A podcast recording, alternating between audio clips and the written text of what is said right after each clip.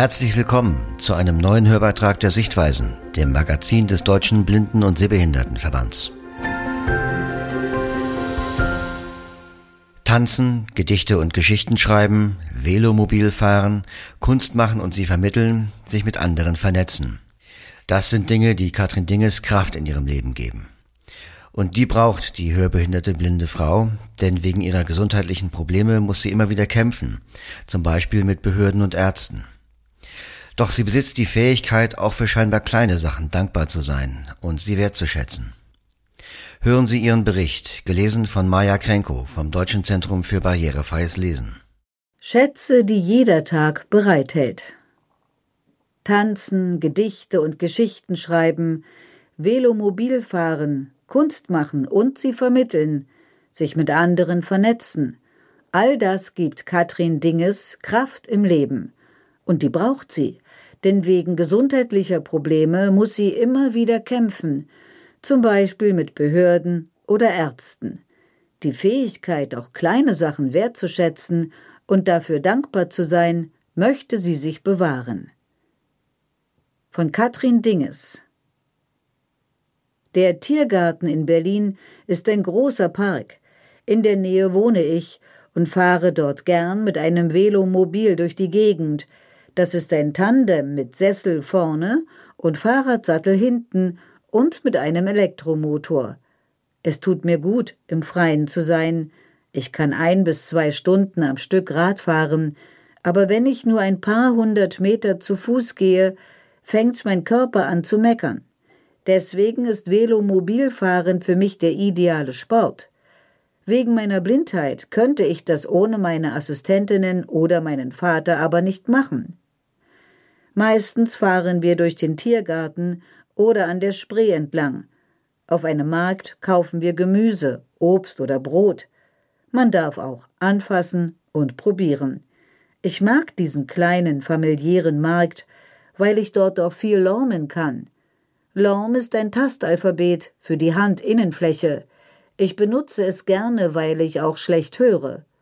Ich bin dankbar, dass es das Lorm-Alphabet gibt, denn da ich hörend aufgewachsen bin, kann ich nicht gebärden. Ich finde es stark, wenn sich jemand wie der Erfinder dieses Alphabets, Hieronymus Lorm, durchs Schreiben ernähren kann. Ich bin selbst Schriftstellerin, habe aber bisher nur einmal Geld für einen Text bekommen. Trotzdem mache ich weiter, weil ich weiß, dass ich es gut kann und bisher meistens tolle Rückmeldungen bekommen habe. Ich schreibe Gedichte, Essays und Kindergeschichten, in denen es ums Anderssein, um Einzigartigkeit, die Natur und Gesellschaftskritik geht. Vor kurzem habe ich einen kleinen Beitrag für die Taz geschrieben, in dem es um die Frage ging, was soziale Gerechtigkeit ist. Auch andere Leute aus Politik, Gesellschaft und Religion haben sich zu dem Thema geäußert, und es war ein tolles Gefühl, dabei zu sein. Außerdem habe ich beispielsweise ein Gedicht darüber geschrieben, was ich als Schätze empfinde, und ein Märchen, in dem es um Freundschaft, Solidarität und Tanz geht. Weil meine Texte im Internet eher verstreut zu finden sind, möchte ich eine eigene Homepage aufbauen. Wenn jemand Lust hat, mir dabei zu helfen, würde ich mich freuen. Lange Zeit habe ich auch zeitgenössischen Tanz gemacht, sowohl in einer Gruppe als auch im Einzelunterricht, viel mit Musikbegleitung, manchmal auch ohne. Meine Lehrerin meinte, dann sähe mein Tanz besser aus, weil ich mich nicht gleichzeitig aufs Hören konzentrieren muss. Wir haben mit bestimmten Bewegungsformen gearbeitet, in der Gruppe improvisiert, mit dem Körper Percussion gemacht und Bewegungsgeschichten erzählt, so ähnlich wie Pantomime. Leider ist das wegen Corona nicht mehr möglich. Ich würde gerne bald wieder daran arbeiten, meinen eigenen Stil zu finden, sowie die Freude am Tanz mit anderen teilen. Einmal fragte mich ein professioneller Tänzer, mit dem ich in einer semi-professionellen Gruppe getanzt habe, ob ich das schon länger mache, denn ich sei gut. Da ist mir klar geworden, dass ich mit Unterbrechungen schon mein Leben lang tanze. Als blinde, fast taube Person könnte ich es jedoch nur schlecht unterrichten, auch wenn ich das total gerne machen würde. Ich beschäftige mich auch mit fühlbarer Kunst, schreibe zum Beispiel Zitate mit Moosgummibuchstaben. Die sind bunt und man kann sie prima ertasten. Wir haben das auch schon in Breischrift geklebt. Das wirkt, glaube ich, sehr fröhlich. Auch Wolle liebe ich und möchte gerne wieder anfangen zu weben und verschieden dicke und strukturierte Wolle verwenden, so dass man das Muster fühlen kann. Außerdem stelle ich es mir schön vor, meine Gedichte tastbar zu gestalten. Meine Kunst mache ich einerseits für mich, aber ich möchte sie auch anderen vermitteln. Deshalb bin ich freiberufliche Kunst- und Kulturvermittlerin in einer inklusiven Initiative namens Platz da. Wir möchten Menschen helfen, Kunst besser zu verstehen und sie anregen, selbst künstlerisch tätig zu werden, zum Beispiel haben wir mal Landart und Lyrik miteinander verbunden. Landart ist eine Kunstform, bei der man mit Sachen, die man in der Natur findet, Bilder gestaltet. Oder man gestaltet ein Kunstwerk direkt in der Natur, etwa an einem Fluss. Wir helfen auch in Museen, Barrieren abzubauen und gestalten kleine politische Aktionen. Wegen Corona bieten wir verstärkt digitale Veranstaltungen an, für mich sind Chats allerdings nicht barrierefrei, dafür brauche ich Assistenz. Leider ist es schwierig, sie vom Integrationsamt bewilligt zu bekommen. Ich fasse Sachen gern an, zum Beispiel die Pflanzen auf meinem Balkon. Dort habe ich dieses Jahr eine Menge Pflanzen aus Samen gezogen, Blumen, Kräuter und ein bisschen Gemüse, die haben auch toll geduftet. Beim Kochen benutze ich Kräuter und Gewürze, ich liebe Zimt, Zitrone und Muskatblüte. Ich koche viel Gemüse, hin und wieder auch Fisch. Wegen meiner Stoffwechselerkrankung ist es manchmal schwierig, etwas Passendes zu finden. Ich bin auch in einer Gruppe von Künstlerinnen und Künstlern, die sich mit den Themen Krankheit, Gesundheit und Ableismus bzw. Behinderung auseinandersetzen – es tut mir gut, mich mit Ihnen auszutauschen und zu wissen, dass man mit einer schwierigen Situation nicht allein ist. Ich finde es hilfreich, sich gegenseitig zu ermutigen, Erfahrungen und Ideen auszutauschen und einander zu unterstützen. So ähnlich funktioniert auch mein Kraft-Newsletter. Darin erzähle ich von Sachen, die ich ermutigend finde und die mich bestärkt haben, zum Beispiel von Menschen und Orten spannenden Websites, energetischen Angeboten, Büchern oder Artikeln, Gedichten, lustigen Geschichten und so weiter. Das ist überhaupt wichtig für mich. Vernetzen.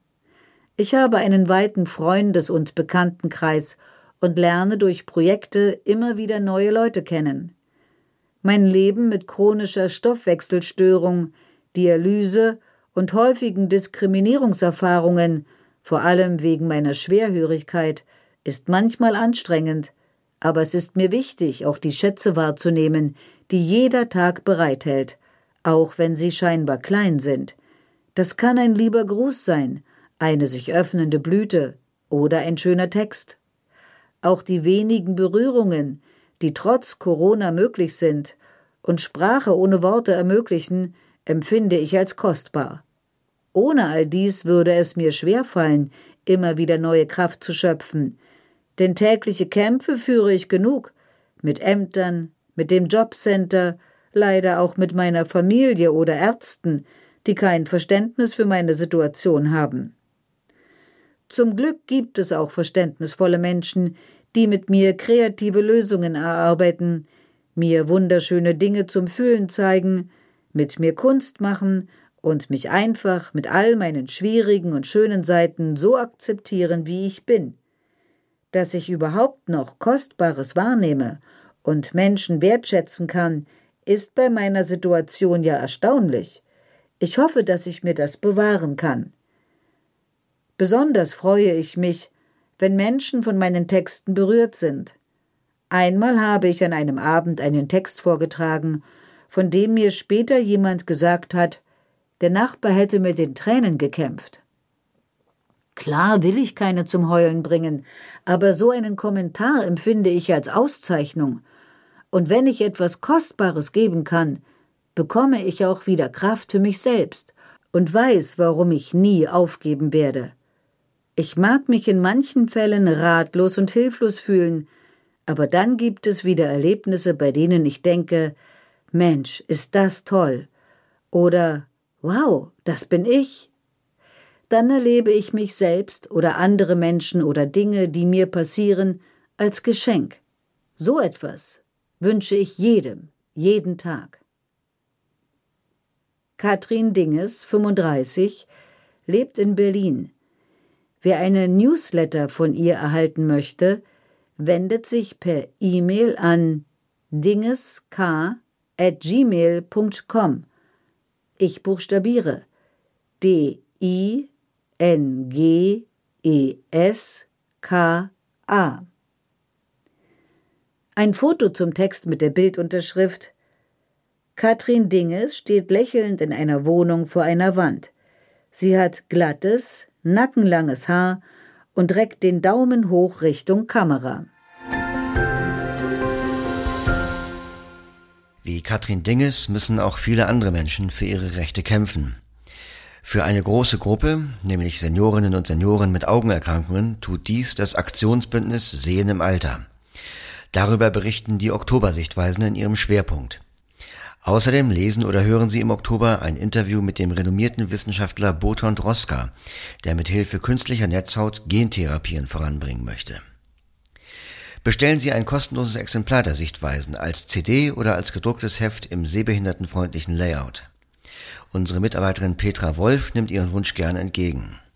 Ihre E-Mail-Adresse lautet p.wolf mit zwei f at dbsv.org. Gern schickt sie Ihnen noch Probeexemplare anderer Ausgaben der Sichtweisen. Wir hören uns im November wieder. Wir freuen uns auf Sie.